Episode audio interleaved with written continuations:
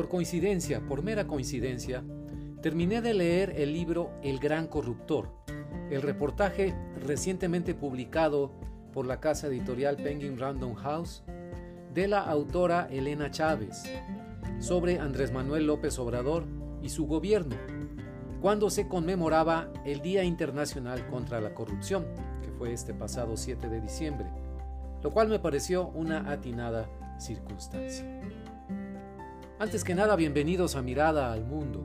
Este es un espacio de opinión editorial y les habla Rogelio Ríos Herrán, periodista independiente de Monterrey, México, la Sultana del Norte. Hice la lectura de este interesante libro y así he titulado mi comentario de hoy, El gran corruptor al descubierto.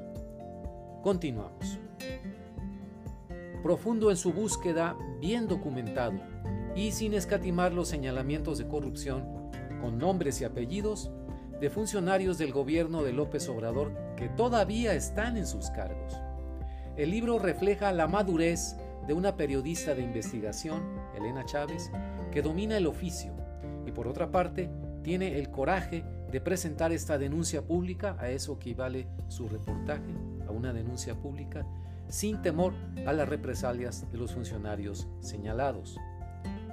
Recordemos, estimados amigos, que México es considerado el país más peligroso para ejercer el periodismo fuera de una zona de guerra, según las organizaciones Reporteros Sin Fronteras y la Sociedad Interamericana de Prensa, la CIP. Los asesinatos perdón, de periodistas y la presión en contra de los medios de comunicación pues dan buena cuenta y buena fe de ello. Entonces, que Elena Chávez haya publicado ya dos libros, el anterior fue El Rey del Cash, del cual ya hice también un comentario, y el actual se llama El Gran Corruptor, señalando el alto nivel de corrupción del presidente López Obrador, su familia y su gobierno, la pone a ella en una elevada, muy elevada situación de riesgo para su persona.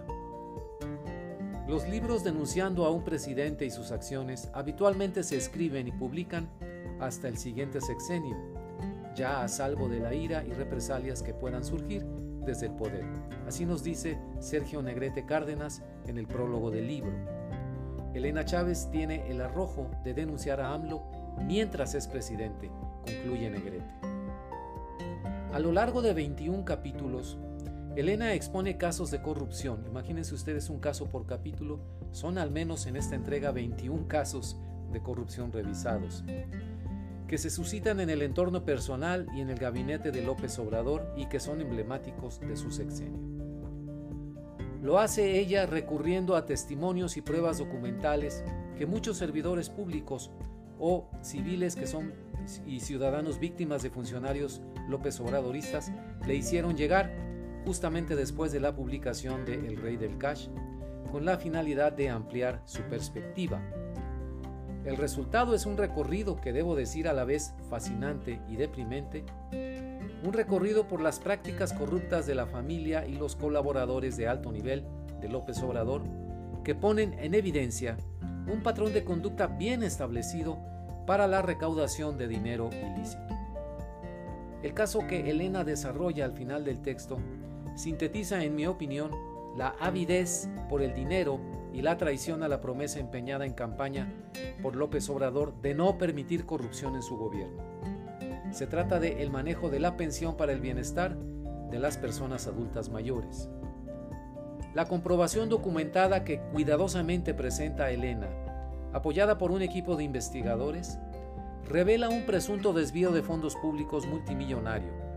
Por ejemplo, nada más por citar una parte de este desvío, entre enero y junio del año 2022 se destinó un presupuesto de 159.491 millones de pesos para el programa, pero los pagos de pensiones fueron por 117.784 millones de pesos.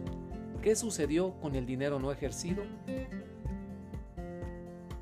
Solo en el primer semestre de 2022, nos explica Elena en su libro, se identificó un sobrante de más de 41.706 millones de pesos que, siguiendo instrucciones de la titular de la Secretaría del Bienestar, Ariadna Montiel, se desviaron hacia una partida secreta que, según la ley, no debería existir.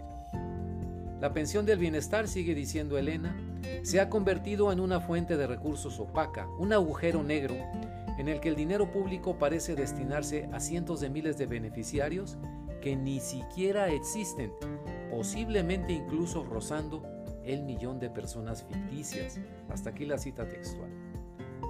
Concluye de manera contundente la autora afirmando que, y esta es otra cita textual, hay que escribirlo con todas sus letras. López Obrador ha cometido peculado con los adultos mayores ya que hay evidencia de malversación de fondos públicos. Hasta aquí la cita textual. Elena Chávez firma lo anterior, no olvidemos amigos, poniendo en el libro la culminación de su esfuerzo periodístico, sufriendo acoso judicial en la persona de la Procuradora de la Ciudad de México y por supuesto arriesgando su vida. No fue tal vez coincidencia que yo terminara de leer El Gran Corruptor en el Día Internacional contra la Corrupción, sino una buena señal. La corrupción del presidente y su gobierno se muestra, al fin, a golpe de luchas periodísticas como la de Elena y a golpe de luchas de la sociedad civil por la transparencia y la rendición de cuentas. Concuerdo con la autora, con Elena Chávez, cuando dice en las palabras finales de su libro, como mexicanos no debemos olvidar los años de esfuerzo, lucha y sacrificio, incluso la sangre derramada por compatriotas, destinados a construir instituciones fuertes que este hombre, se refiere a López Obrador, ha ignorado y desmantelado con total desfachatez. Así que mi sugerencia para ustedes amigos en estos días decembrinos y que buscan qué leer y qué cosas interesantes leer es eh, adquirir este libro de Elena Chávez, titulado El Gran Corruptor y publicado en México por Penguin Random House Grupo Editorial. Esta es la primera edición, la que se realiza a fin de este año. Como decía en, la mitad del comentario, es una lectura fascinante y a la vez deprimente por el descubrimiento de la profundidad, el arraigo que ha tomado la corrupción. Muy bien, hasta aquí lo dejo. Muchas gracias por su compañía. Nos vemos en la próxima.